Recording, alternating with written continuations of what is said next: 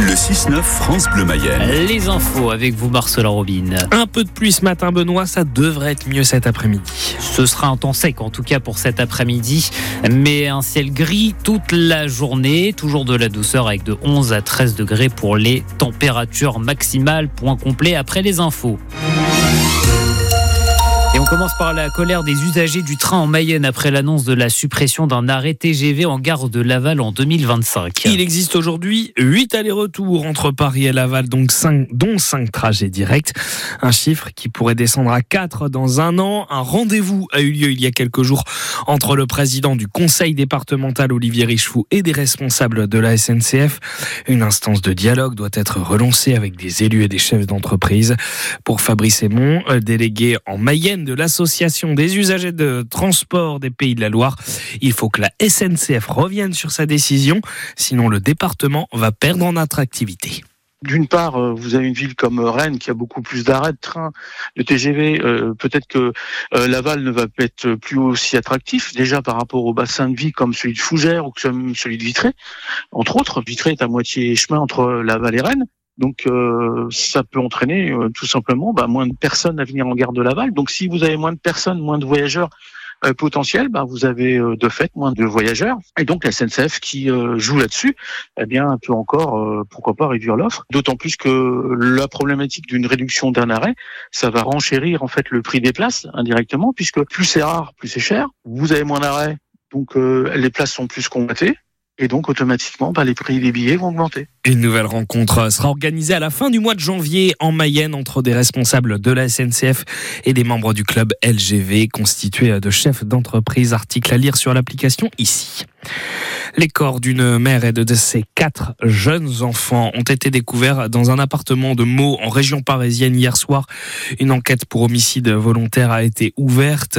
Le père est activement recherché. Des précisions doivent être apportées dans la journée par le procureur de la République de Meaux. Une cinquantaine de personnalités du monde de la culture vient à la rescousse de Gérard Depardieu. Dans une tribune publiée hier soir sur le site du Figaro, ils défendent l'image de l'acteur mis en examen pour viol et visé par plusieurs plainte pour agression sexuelle.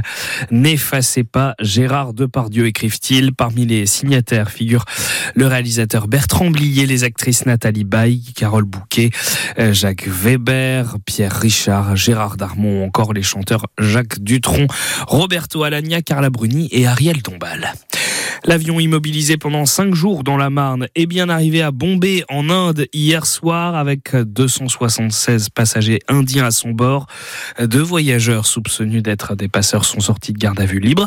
Sous le il reste tout de même sous le statut de témoin assisté. 25 personnes, dont 5 mineurs, restent elles aussi en France après avoir fait une demande d'asile.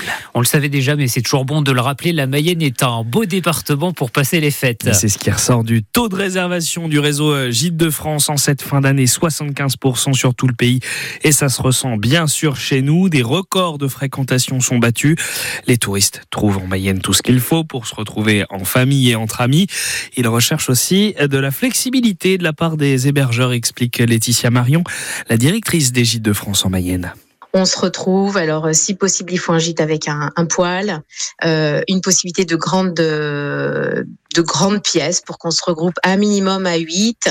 10, 12, 14, un peu plus. Et puis la flexibilité aussi du propriétaire qui va pouvoir accepter pendant une nuit deux ou trois personnes de plus que sur l'ensemble du séjour.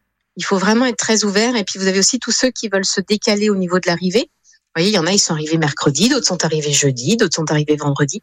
Donc, faut être très, très à l'aise, très ouvert sur, euh, sur l'accueil. Et puis après, quand on a trouvé un propriétaire qui est sympa, qui sait organiser les choses, qui fournit le bois, et eh ben finalement, celui-là, on va le reprendre pour l'année suivante. En Mayenne, les clients restent entre 3 et 7 nuitées pendant les fêtes. Précision à lire sur francebleu.fr. On vous en parlait hier. 23% des Français se disaient prêts à revendre leurs cadeaux de Noël selon une étude Kantar commandée par eBay. Ça se confirme ce matin. Les sites de e-commerce croulent sous les annonces pour se séparer de Barbie à peine déballé, du dernier Astérix ou du prix Goncourt 2023. Selon le site Rakuten, 685 000 nouvelles annonces ont été été mise en ligne hier à 15h. Une idée de résolution ou de bonne action à quelques jours du 1er janvier dans les Coévrons, par un par mille, recherche des volontaires pour encadrer des jeunes en difficulté. L'association propose à des enfants de rencontrer une personne ressource vivant près de chez elle, chez eux, pour découvrir le monde autrement et reprendre confiance en leurs capacités. Les bénévoles peuvent partager régulièrement des activités, des sorties avec leurs filleuls, comme cuisiner, se promener forêt, bricoler ou encore aller à la médiathèque. Si vous voulez devenir parrain ou marraine, il faut être majeur. Vous pouvez contacter l'association par mail ou par téléphone. Toutes les coordonnées sont à retrouver au standard de France Bleu 02 43 67 11 11.